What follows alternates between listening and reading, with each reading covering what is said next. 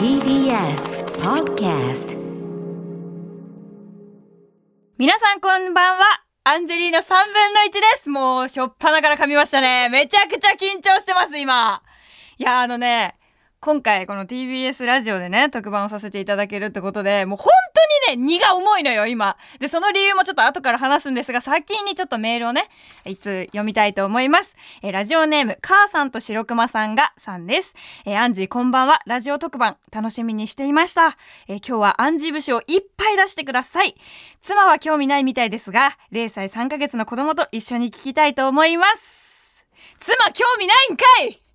めちゃくちゃ傷つくな、この一行で。いや、嬉しいんですよ。もうもちろんね、アンジ節をね、今日もね、炸裂させて元気いっぱいな声を TBS ラジオからお届けしたいと思っていたんですが、妻も引き寄せろ、頑張って。夫よ。0歳3ヶ月の子供の方が興味ないだろ、絶対に。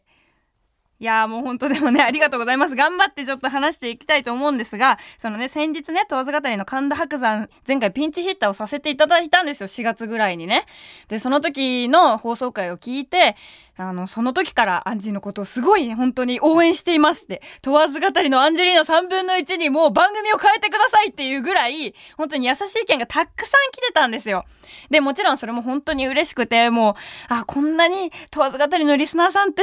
温かい人が多いんだって思いながら、私もね、ツイッターの反応見てたんですけど、今回この特番が決まったね、発表を、白山さんのラジオ内の方で発表させていただいたんですよ。もうなんと本人より先に白山さんが告知をするというもうカオスな状況だったんですけど、まあそれでね、あの私も当日、その発表された日に白山ラジオでね、あの、検索をかけて、見てたんです、いろいろ。で、アンジェリーナ3分の1の喋りがやっと聞けるみたいな。TBS ラジオよくぞやったみたいな。すごい本当にいっぱいね、素敵な意見が来た中でね、あの、私がすごくね、あの、ネックになった意見が何通かありまして、えー、アンジェリーナ3分の1は TBS ラジオの救世主だふざけんじゃねえよっていう、もう、無理無理無理きついって本当にやりづらいです、今すごく。このね、特番が解禁されたことでいっぱいね、ツイッターでの反応がね、もうわーっとね、ハッシュタグが動いててすごく嬉しかったんですけど、温かさの度が過ぎて、えー苦しい首を絞めているようなコメントもたくさんありました。でもね、あのーしっかりね、救世主になれるかもわからないんですけど、この1時間はすごくハッピーで楽しく、えー私の大好きなラジオを全面にね、出せたね、そんな1時間の喋りをしたいと思っております。でね、このね、あの番組は収録なんですけど、私もね、リアルタイムで聞こうと思っているので、ぜひみんなにもツイッターでね、感想とかをね、つぶやいてほしいなと思っていまして、ハッシュタグは、アンジーラジオでお願いします。カタカナでアンジーラジオお願いします。えーということでですね、もう早速いろいろお話ししたいことでうずうずしているので、えー始めていきたいと思います。アンジェリーナ3分の1、夢は口に出せば叶う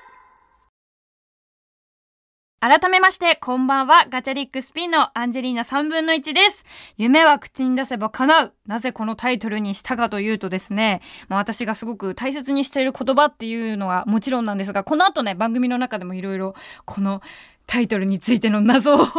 紐解くようなお話がいっぱい出てくるんですが、まあみんなからもね、素敵なメールたくさん来ています。夢は口に出せば叶うということで、たくさんの夢のメールも来てるので、それも一つ一つ大切に読んでいきたいと思います。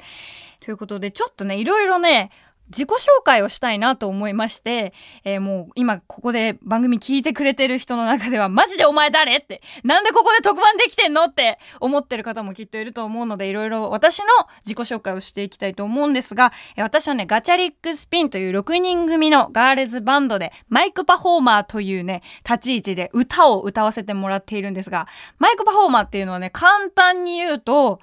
体も声も全部を使って音を表現する人のことです。もう余計意味わからないと思うんですけど、声で言うとね、まあ、デスボイスやったりとかラップやったり、まあ、しっかり歌も歌いますし、プラス、もう何でもやっていい。何でもありな立ち位置なので、まあこういう風にね、ラジオをやらせてもらったりもしてるし、サンデージャポンの方に出させてもらったりもしたり、えー音楽以外の部分でもいろいろこう自分たちの音楽を発信するために、えーパフォーマンスをするという立ち位置で私は、えーバンド内にいさせてもらっています。で、今、二十歳でして、えーアンジェリーナ3分の1の3分の1というね、なぜこの3分の1がつくのっていう由来なんですけど、私、スペインとフィリピンと日本の3カ国の血が、えー、入ってるので、その3カ国から成り立っているアンジェリーナ3分の1ということになっております。で、バンド自体はね、もう13周年目になる年でして、今が。で、一緒にやってるメンバーは結構お姉さんたちです。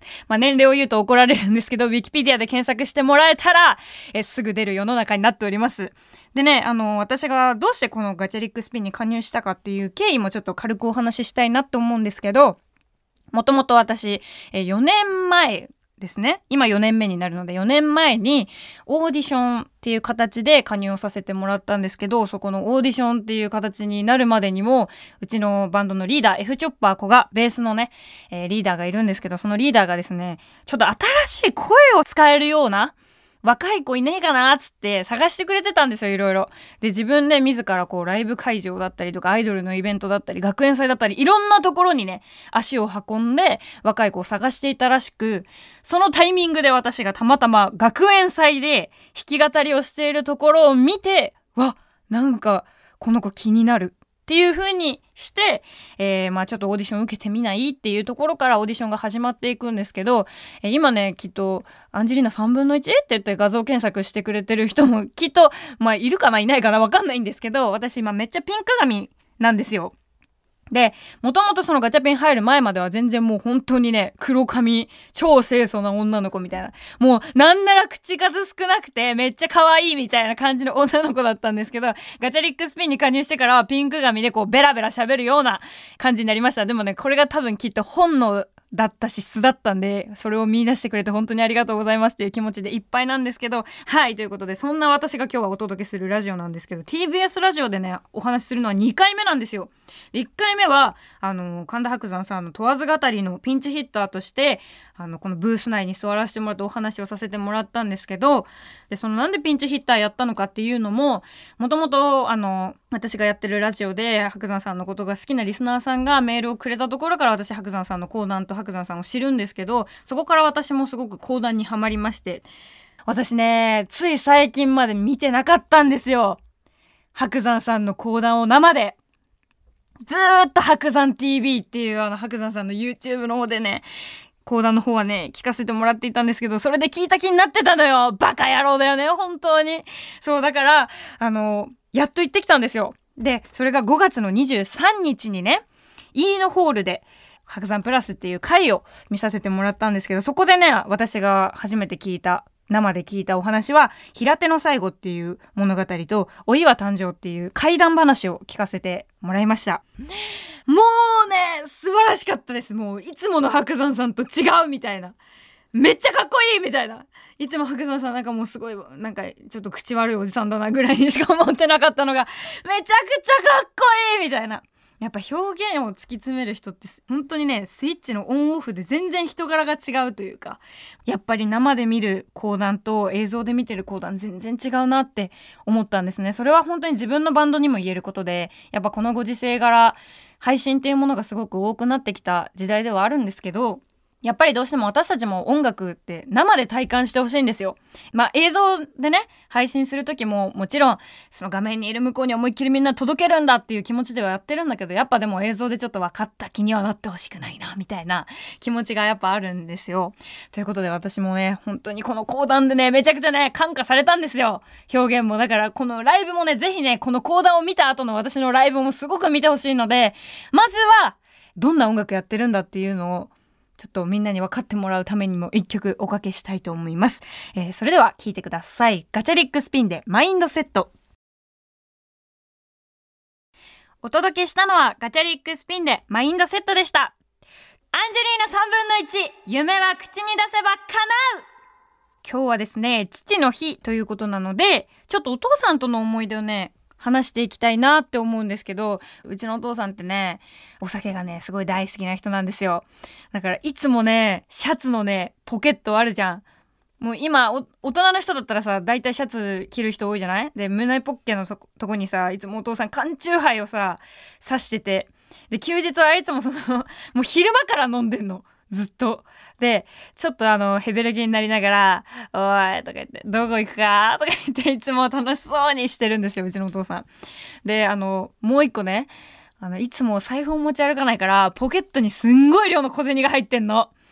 で、たまに、あの、お母さんと一緒にね、買ったかなんかのすごい大切な財布があって、家族で出かけますとか、大事な時には、その財布を持っていくんだけど、だいたい休日私と二人でお出かけとかするときは、もう本当にもう、このジーンズのポケットに小銭入れっぱみたいな。で、あの、お尻のポケットのとこにお札が入ってるみたいな 感じのお父さんだったんですよ。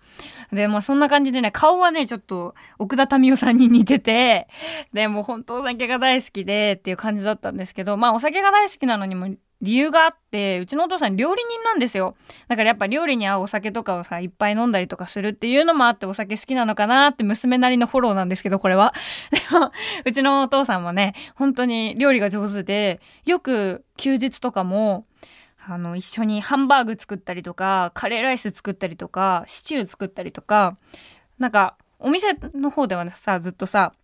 居酒屋系のお店をやってたから、まあ、焼き鳥焼いたりとかおつまみ作ったりとか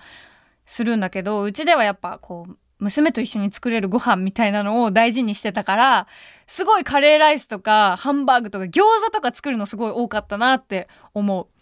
で私がすごいお父さんの大好きな瞬間っていうのがあってお父さんのお店に行くとこう玄関入ったすぐのところが焼き鳥の焼き場になっててでまあカウンター席があるんだよね。であの玄関側に焼き鳥の焼き場があるんだけど、いつもお父さんそこで焼き鳥焼いてんのよ。で、なんか私がそのカウンター席のとこにちょこんって座るとお父さんがいつも、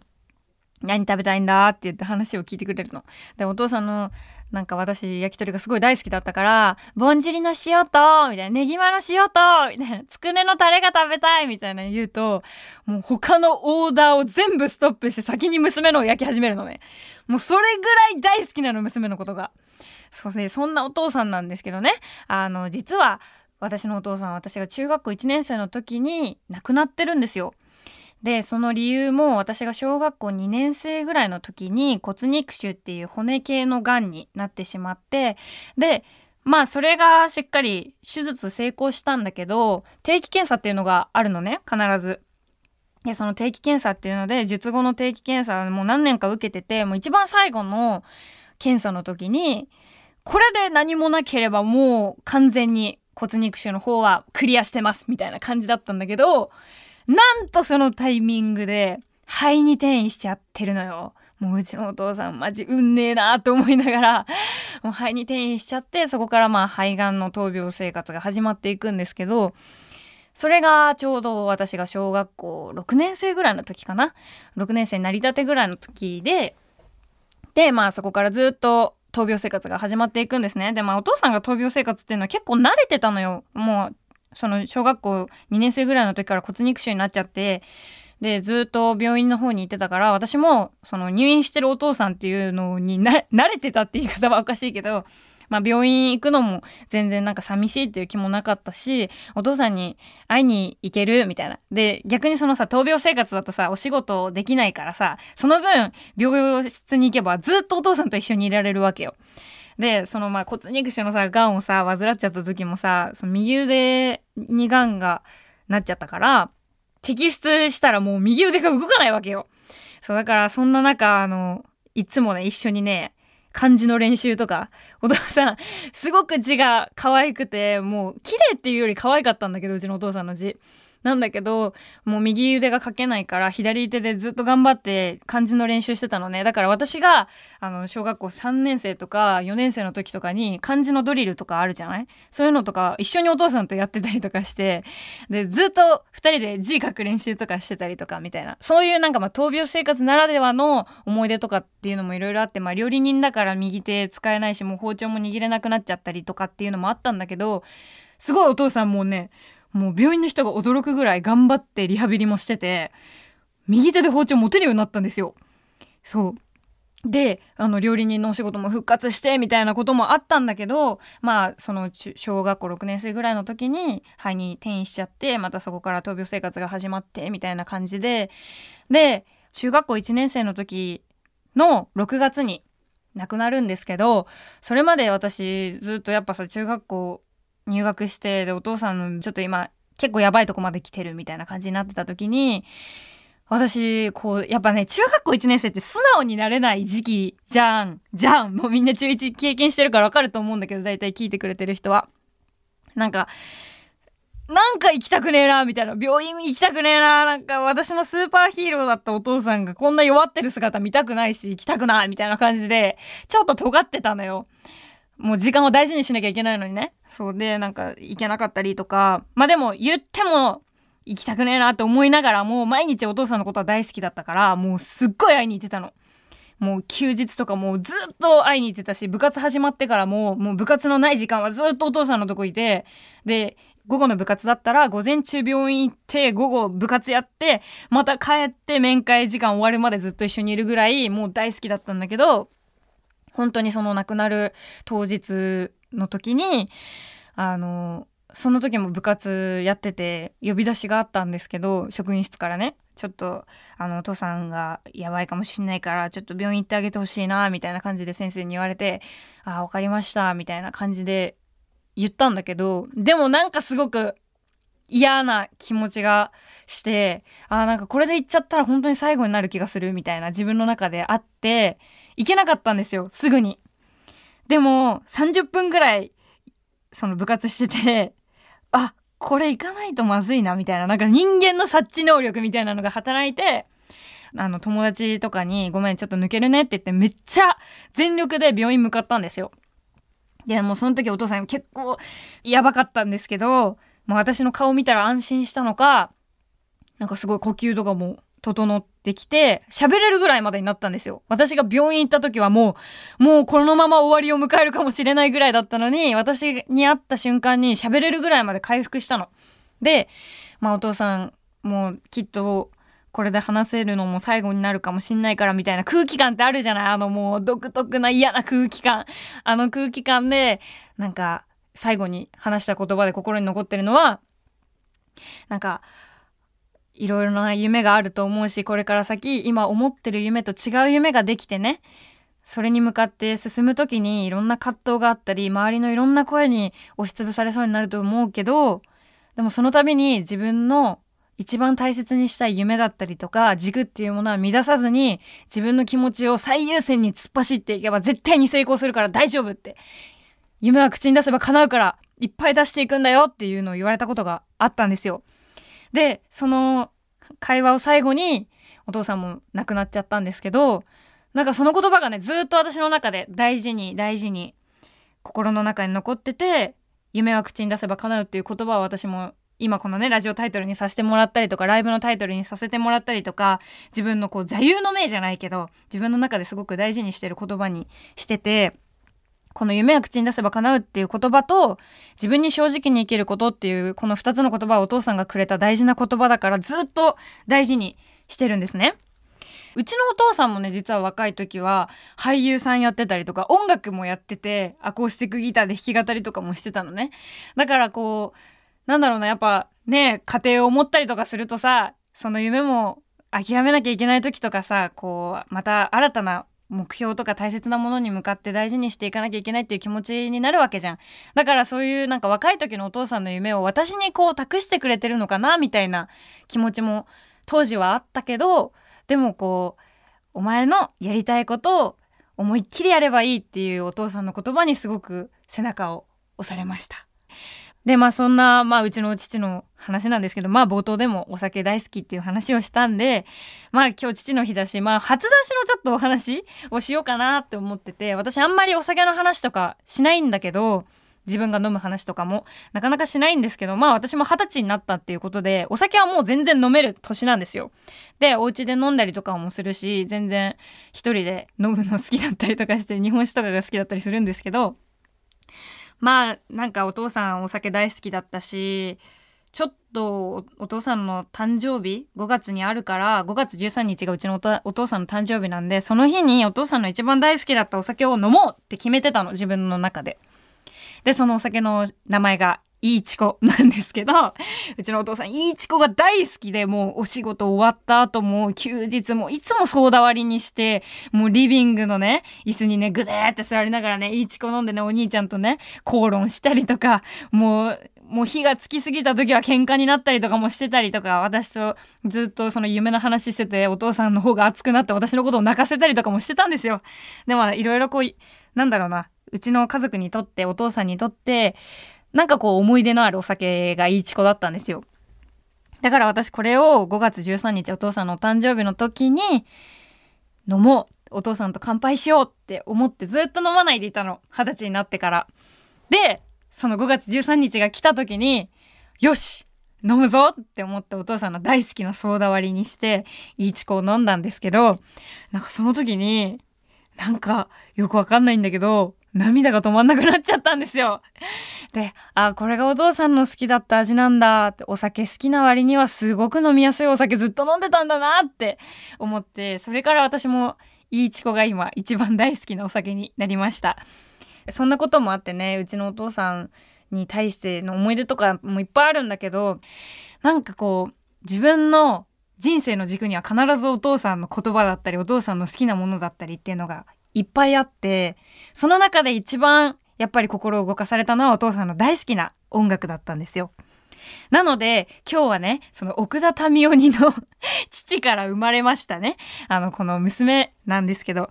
すごくお父さんが大好きで、いっつもドライブとかね、お風呂場でももううるせえなってぐらい大きい声で歌ってた、この曲をおかけしたいと思います。聴いてください。ユニコーンでヒゲとボイン。お届けしたのはユニコーンでヒゲとボインでした。お父さん聞いてるかな？アンジェリーナ3分の1、夢は口に出せば叶うえー、それではですね、ここからは、えこの番組のタイトル、夢は口に出せば叶うというね、タイトルがね、もう素敵なタイトルですね。付けさせていただいているということで、みんなからのメールで夢を募集したので読んでいきたいと思います。では早速、1通目を読んでいきたいと思います。あ、ちなみにね、なんかメールの数がね、白山さんのラジオより圧倒的に来てるらしいの。100通以上来てんだって。妹圧勝 はい、それでは読ませていただきたいと思います。えー、ラジオネーム、ポゾミちゃんからです。アンジェリーナ3分の1さん、こんばんは。私はポゾミちゃんという小6女子です。私の夢は声優になることです。大好きなアニメのいろいろなキャラクターを演じて、私のようなたくさんの子供たちに夢を与えられるような声優さんになりたいです。そのために今から発声練習を始めているのですが、なかなか思うように声が出ません。アンジェリーナ3分の1さんはどうやって楽器に負けない声を出せるようになったのでしょうかはい、ポゾミちゃんありがとうございます。小6でラジオ聞いてるってこと？素晴らしいね。これからの人生が楽しみです。私は。素晴らしい。あのね、私もね、すごくアニメ見るので、声優さんの表現ってすごいなって、いつも思うんですけど、私自身ね、発声練習っていうのがね、まあ、最近やり始めたぐらいで、今まで、気合で声って出るって思ってたんです。本当にずっとね。だから、それこそライブで声出してても、めちゃくちゃ声枯れるし、もう続かないことが多いの。ライブの前半戦でバーンって声出したら後半戦一気に声が飛んで出ないとか、全然あるんですけど、まあもちろん、気合は大切なんですよ。負けないぞっていう気持ちがどこまでも自分を突き動かしてくれると思うので。ただ、発声練習っていうのは本当に大事で、私もね、プロではないから、あんまりこう、発声に関してのこういう風にやった方がいいっていうのは言えないんだけど、ケアが大事なんですね。貞子の声ってわかるかな？あーって声わかるめっちゃ怖くない？この声。これって、声帯の音なんだって。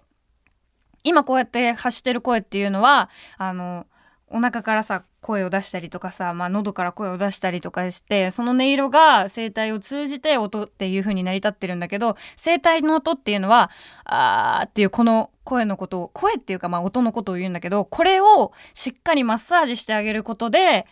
声ってだいぶケアできるようになっていくんですよ。だから私もライブ後半戦とかでやばい声出ないって思った時はみんなが思いっきりヘドバンとかギターソロやってる時にいつも冷静にあーってやりながらヘドバンしてたりするのね。あとはね、なんかね、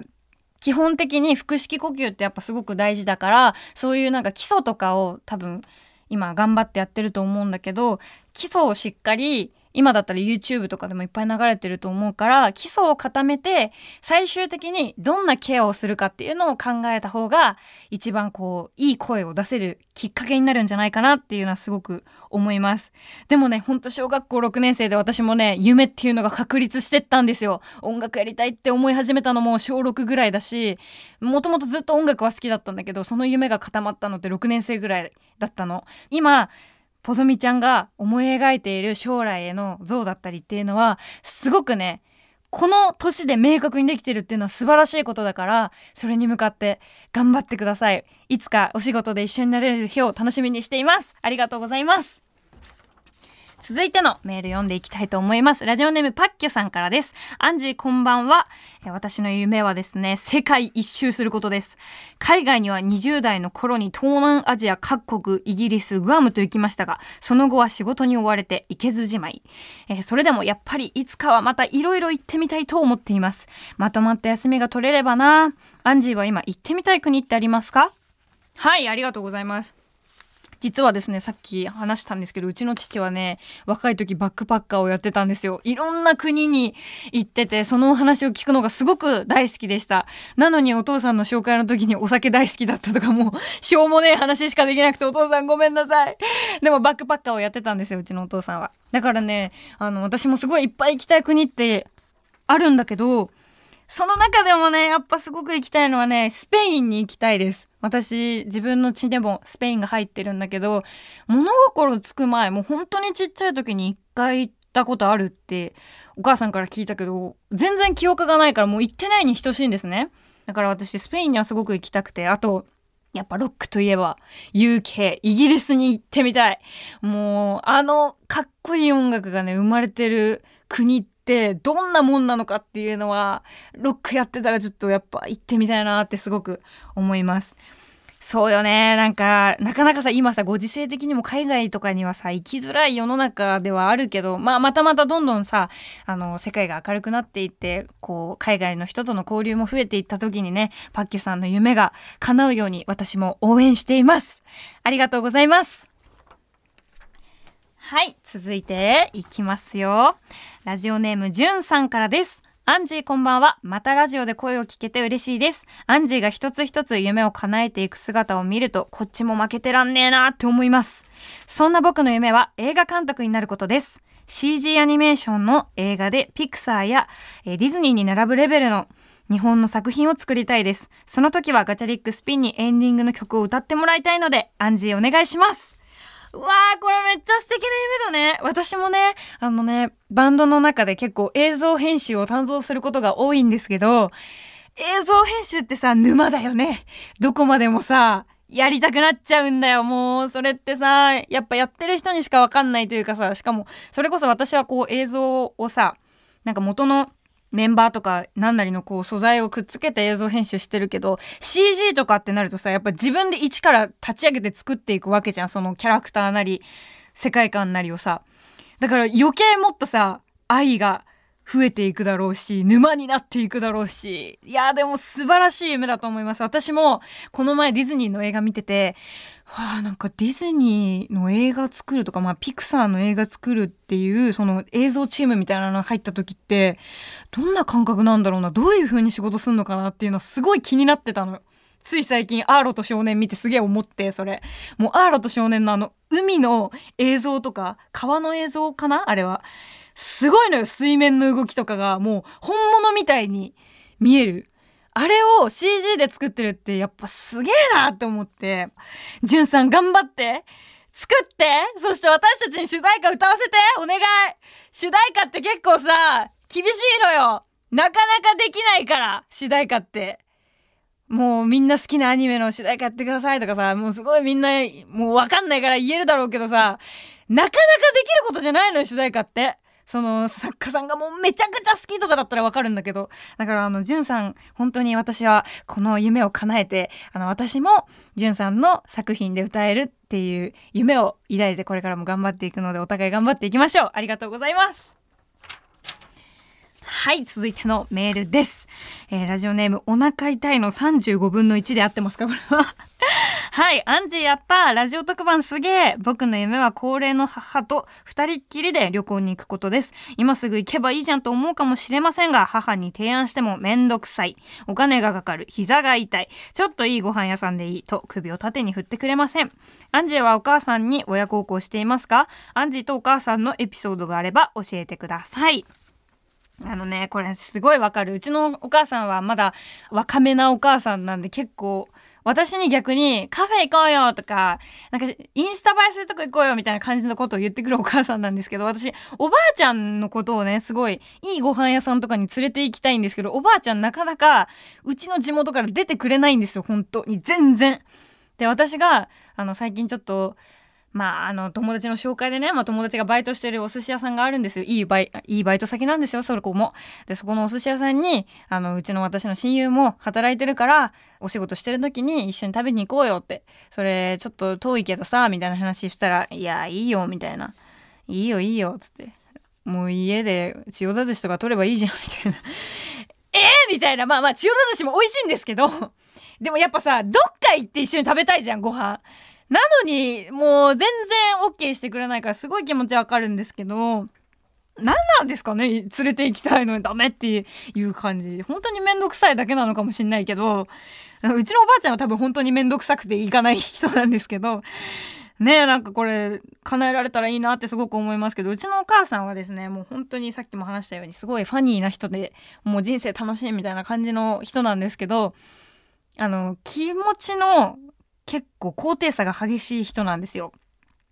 だから、もう怒ってる時はとにかく人の話を聞かないの。一切。もう私が落ち着いててお母さんって話をしても、いやもう無理できないもう嫌だみたいなもうなんかそういうもうちょっと子供みたいな一面があるお母さんなんですけど、なんかそれが逆にすごくなんか私のこの軸を保たせてくれるというか、あ、私はこうならないでおこうみたいな、反面教師みたいなのをお母さんに学べるというか、でもなんかすごい本当に可愛らしくて、うちのお母さんって、なかなかやっぱ大人になってさ、まあしかも日本にいるとさ、やっぱしっかりしなきゃとか、もう親は親らしくっていう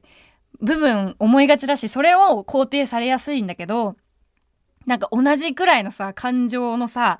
熱量でぶつかってきてくれるお母さんってやっぱ、うちのお母さん海外の血が入ってるからだと思うけど、なかなかいないし、そういうお母さんがやっぱ羨ましいって友達にも言ってもらえるから、まあもちろん不便なところはたくさんあるんですけど、すごいなんかお母さんがお母さんでいてくれてよかったなって思う部分があります。で、親孝行はね、正直本当に何にもできてないです。私もう自由にやらせてもらえてるんですよ。本当はね、お母さんもね、きっとね、就職とかしてね、ちゃんとした会社について、もうお母さんの仕事なりさ、その家のことなりをさ、支えてくれよみたいな気持ちでいると思うんですけど、私はもう自由奔放にやりたいことを突っ走ってやってるんですよ。もう音楽やりたいとか、もうラジオで番組やりたいとか、もう毎日毎日そうやってお家でダダをこねて、やりたいやりたいやりたいっていう気持ちだけで突っ走ってるので、でもなんかそれを、しっかりやっぱ応援してくれてるお母さんがいて、まあもちろんぶつかってしまうこともあるんですけど、今も収録してて、首にネックレスつけてるんですけど、このネックレスすごいお母さんが大事にしてたもので、お父さんからもらったものなんですけど、今これ、あの、私がいつも大事な時につけてるんですよ、このネックレス。お母さんとお父さんの気持ちをこう背負って頑張っていくよみたいな日につけるんだけど、なんかこう、いつかね、私もお母さんにとってこう自分がやってることでもっともっとお母さんの背中だったりとか押せたりしたらいいなって思うなーって、できてるのかな？それがって。だから、胸を張って親孝行してますって言えるような娘になれたらいいなって思っています。お腹痛いの35分の1さん、もう名前が難しいわ。アンジェリーナ3分の1ぐらい難しいわ、この名前。いや、いつかね、お母様と素敵な旅行行ける日を私も楽しみにしています。メールありがとうございます。ということで、あの、今いろいろみんなからメッセージを読んできたんですけど、本当にね、もう100通超えてるんですよで、全部読みたいんですけど、お時間の都合上読めないということなので、私が後からね、しっかり、あの、ブースの外でみんなからのメッセージ一つ一つ大切に読んでいきたいと思っています。ありがとうございます。ということで、まあ今、夢は口に出せば叶うというね、タイトルでみんなからメールを募集してみんなのメールも読ませていただいたんですが、私の夢は何だと。お前の夢も聞かせろよって思う方もたくさんいると思うので、私の夢もね、ちょっとお話ししたいななんて思うんですけど、まあ私の夢はですね、もちろんガチャリックスピンをたくさんの人に届けることなんです。本当にそれだけなんですよ。で今やっぱこうやってさラジオのお仕事させてもらったりとかさまあ地上波でサンデージャポンとか出させてもらったりとかするとやっぱね言ってくる人いるんですよ。いや、お前は音楽に専念しろ、みたいな。ラジオとか地上波とか出てる場合じゃない。お前は音楽に専念しろ、みたいな感じで言ってくる人いるんですけど、全部私はガチャリックスピンに届けば、誰か一人でも私たちの音楽を聴いてくれる人が増えればって思ってるし、私の存在が知ってもらえることで、きっとガチャリックスピンの力にもなっていくと思うんですよ。まあ私はね、本当にこのガチャリックスピンで、しっかりバンド界、その女の子とかさロックとかさポップスとかそういうの関係なく音楽業界でしっかりガチャリックスピンがてっぺん取れるようなバンドにしていく。それが私の夢です。だからそれのためにねいろんな縁とかいろんな機会を大切に一個一個ね本当に頑張っていきたいと思っているのでこれからも応援してもらえたら嬉しいです。よろしくお願いします。ということでなんかねあのこの収録の前のミーティングみたいな時にくっせえことやろうぜみたいなスタッフさんたちが意気込んでて、何ですか臭いことって言ったら、なんかさ、ほら、学生時代に読んださ、夢のスピーチとかさ、なんか卒業文集みたいなさ、そういうのないの？アンジーみたいな感じで言われて、や、りますけど、みたいな。話したら、それ、ちょっと一回読ませてくんない？みたいな感じになって、で、読ませたら、これ読もうかってなったんですよ！マジで！これさ、大丈夫かな？なんか一歩間違えたらすげえなんかダッサい番組で終わる気がしてならないんですけど、あの、卒業スピーチを今から読ませていただくんですが、マジでカオスだね、この状況。でもその卒業スピーチの時に思ってた言葉とか、思ってた気持ちっていうのは、今の自分もしっかり思ってることで、今の自分もすごく大事にしてることだったので、それでは、あの、高校の卒業スピーチを読んでいきたいと思います。たった3年で人生は変わります。入学してから今日までいろんなことがありました。いろいろな授業を受けて、いろいろな先生からの言葉をもらいましたが、一番の心に残っているのは、チャンスの神様が目の前に現れた時、しっかり前髪を掴んで離さないように、と言われた言葉でした。その言葉は私の心に大切に残っています。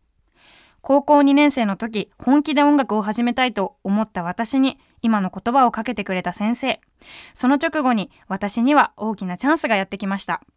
環境が変わっても周りに何を言われようと、この夢を、チャンスをつかみたいと思いました。そして今、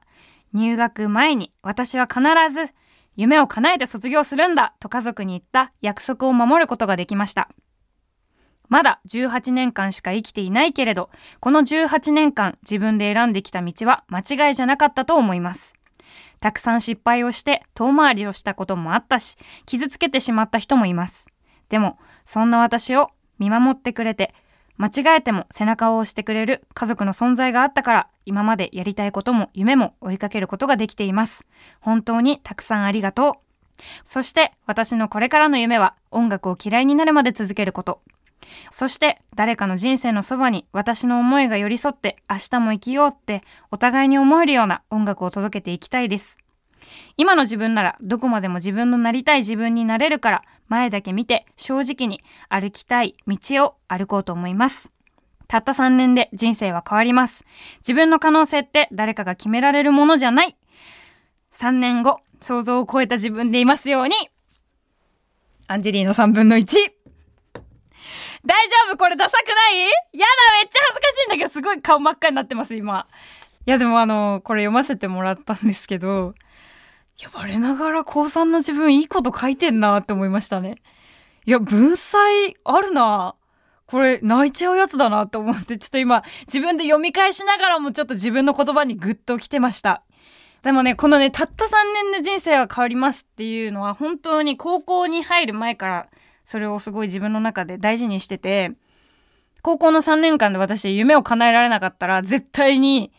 もうこの夢は諦めて真面目に働こうと思ってたんですよ。で、そのタイミングでガチャリックスピンのオーディションが入ってきて、絶対に叶えたいと思ったんですよ。自分の夢は。口に出した瞬間に。そう、それがね、叶えることができて、3年間のうちに絶対に守りたかった約束を守って卒業することができたんですね。そう、私がガチャリックスピンに加入したのって高校2年生の時だったんですけど、で、今ちょうど卒業してから2年経って3年目の年になるんですよ。でたった3年で人生は変わりますってあの卒業の日に読んだけど今も本当にあの時想像してなかったことがたくさん起きてるんですね。こうやって TBS ラジオで特番させてもらえるのもそうだし、サンデージャポンに出るなんて思ってなかったし、当時3年前の自分はきっとこういう風な未来になるって想像してなかったことが今たくさん起きてるんですね。だからこうみんなもね、自分の思っている夢だったりとか目標だったりいろいろあると思うんですよ。で人から見たらさなんかそれちっちゃい夢じゃないって言われるかもしれなくてメール送れるのちょっと恥ずかしいなって言ってくれる人もいたんだけど夢の大きさって自分が決めることだから誰かが決めた夢の大きさってそんな一番しょうもないものってなくて自分が持ってる夢が自分にとって一番大事なものだしそれは他人が測れるものじゃないから常になんだろう目標とか夢を持ち続けることって時にすごく辛くなったり悲しくなったり苦しくなったりする時もあるけどそれがきっと必ず人生の中でキラキラさせたものを生んでくれると私は信じてるのでまた必ず一緒に夢を叶えた先で会えたりお話できたら嬉しいなって思います。はい、ということで私のね、ちょっと卒業スピーチとかも読ませてもらったんですが、ここでちょっと一通メールを紹介したいと思います。ラジオネーム、半蔵さんからです。アンジーこんばんは。私の夢は勢いで買ったギターとベース、それぞれ一曲通しで弾けるようになることです。どうしても難しいところに差し掛かると指がうまくいかず、えー、挫折してしまいます。まずは一曲弾けると言える曲を作りたい。アンジーもギター頑張ってね。ありがとうございます。私もお父さんからあのアコギをもらって弾いてたんですけど本当に難しくて体にも合わなくてもう挫折して一回やめたんですよギターを。そうでもやっぱなんかこう夢に向かって何か自分で動き出さなきゃいけないっていう時にやっぱお父さんアコギ弾いてたし私もギター弾くかって言って自分で初めて買ったギターで弾き語りをしたんですよ。でその初めて買ったギターも下北沢でもう古本屋みたいなさところにさ一角にさもうハードオフみたいなのあるじゃん。もう楽器でも家電でも何でも売ってるみたいな。なんかそういうところで中古楽器でも埃かぶってねもうロックなギターがいたんですよ。8000円ぐらいで。でそれを自分のバイトの初任給で買ってそこからまたアコギを始めたんですけどそのアコギがねもうまあポンコツなんですけど私もすごくなんかこのアコギが自分の夢を導いてくれてるって思いながらすごい周りからすごいバカにされてたの。8000円のアコギなんてみたいな感じで。でも私にとってはすごく大事なアコギでそのアコギで初めて弾き語りをした文化祭をリーダーがたまたま見てくれててオーディションのお話につながったりっていうなんかこう私の中でも夢の原点になってくれたのがアコースティックギターだったので半蔵さんもギター頑張ってください。私もね、まだまだ全然下手っぴだけど、もっともっとかっこよく弾けるようなボーカリストになっていけたらなって思ってるので、まあ今こうやってギターのお話もさせてもらったということなので、一曲弾き語りをお届けしたいと思います。なんか夢の原点になったような曲だと、私の中ではすごく大切にしてる曲なので、その曲を聴いてもらいたいと思います。聴いてください。あいみょんで、今夜このまま。アンジェリーナ3分の1夢は口に出せば叶う。問わず語りの神田伯山。アンジェリーナ3分の1夢は口に出せば叶うをお聞きの皆さん。こんばんは。アンジェリーナ3分の1の兄こと。武田砂鉄です。ようこそ聴取率4位へ。ね。本当にアンジーが来てくれたってのめでたいですね。とにかくね、あの、二十歳っていうのが、やっぱ重藤とも今笑い屋のね、話したんですけど、やっぱいいなと思って、なかなか二十歳でですね、ラジオってできないと思うんですよ。僕が生意気に言うのもなんですけど。で、俺が二十歳の時って考えたらスターバックスとかで、講談とか落語聞きに行ってずっとそのなんか芸人のあいつら学芸会だみたいな話してたんですよ。てめえがバッターボックスにも立たねえくせに、世のネット民みたいなもんで、ぐだぐだぐだぐだスターバックスで行ったの。で、したら変な、なんか60ぐらいの気持ち悪いおっさんが、お前たちな、やったこともねえのに偉そうに言ってんなよ、つって、俺たちの席の間に入ってたんだよ。で、ずっと説教食らって、確かにその通りだなって。で、あれひょっとしたらあれ、なんか幻だったんじゃねえかなと思って、一週間後ぐらいにそのスターバックス行ったら、そのおっさんがまた別のやつに話しかけてた時に、単純に気持ち悪いやつだったんだっていう。で、また違うやつにもお前バッターボックスに行って、お前、お前野球選手かよっていうのちょっと、あすいません、長くなっちゃった話。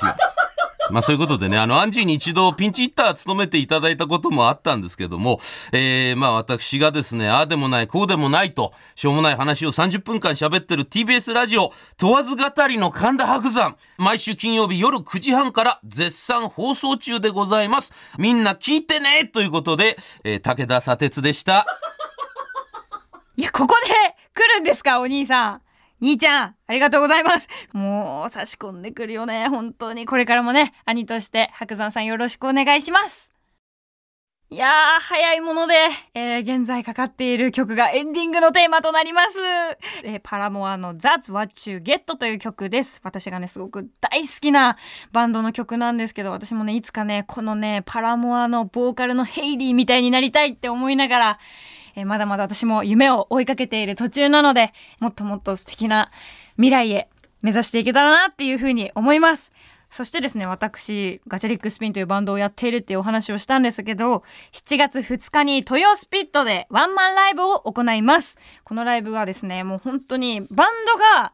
好きじゃない人も、もうなんならロックのやつとか聞いたことないっていう人も絶対に楽しめる内容になってるので、もうちょっとでもね、私にこう興味が湧いてくれたりとか、ガチャリックスピンっていうバンドの音楽に興味を持ってくれた方がいらっしゃいましたら、えーぜひぜひチケット今販売中なので、来てもらえたら嬉しいです。でも本当にね、今日はこういう素敵な1時間っていう時間を一緒に過ごしてくださったリスナーの皆さん本当にありがとうございます。また必ずね、いつかレギュラー番組なのか特番なのか、はたまた別の曲での番組なのかもわかんないですが、ラジオでお会いできたらと思います。えー以上、ガチャリックスピンのアンジェリーナ3分の1でした。バイバーイ